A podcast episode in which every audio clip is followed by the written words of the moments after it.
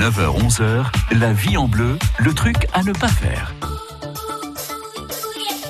On l'aime bien le truc à ne pas faire. C'est vraiment un truc à nous. C'est une, une exclusivité de la vie en bleu, votre magazine de la vie pratique. Il s'appelle Christophe Chaumeton. Il est agent immobilier chez Remax Negocity.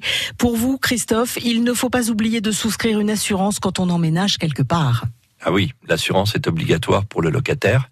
Ah, c'est donc une multirisque habitation qui va euh, prendre en charge, garantir euh, contre tous les dégâts qui pourraient être causés, par exemple typiquement le dégât des eaux, mais ça peut être l'incendie, ça peut être l'explosion. Hein, on a eu quelques cas euh, récemment, et donc cette assurance, elle est obligatoire. Vous devez la souscrire. Le propriétaire est en droit de vous demander le justificatif d'assurance. Il va le faire à la prise en, en du bail euh, au moment où vous allez euh, prendre la location. Il peut le faire ensuite tous les ans, hein, puisque l'assurance est renouvelée annuellement. Euh, et le fait de ne pas avoir souscrit d'assurance est une cause fondée de résiliation du bail pour le propriétaire.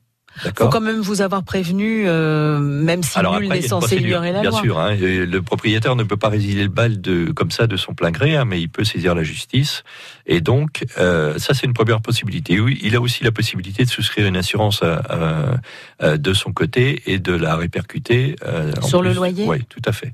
Alors, le, ce qui est important, c'est que le propriétaire, lui aussi, euh, je conseille toujours, même si elle n'est pas obligatoire, de prendre une assurance propriétaire non occupant.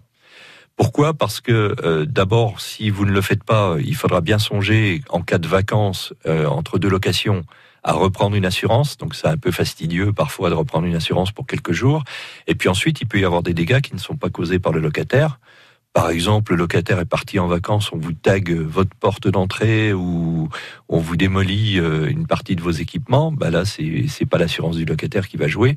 Et si vous n'êtes pas assuré, c'est quand même un petit peu embêtant. Ah oui. Hein, donc il faut absolument prendre cette assurance propriétaire non occupant qui est pas très chère et qui vous donnera une certaine tranquillité. Oui, et c'est vrai que c'est bien aussi d'être euh, vraiment tranquille, de ne de, pas s'embêter euh, avec tout ça. Absolument. Les trucs à ne pas faire sont tous euh, à retrouver si ça vous intéresse sur francebleu.fr.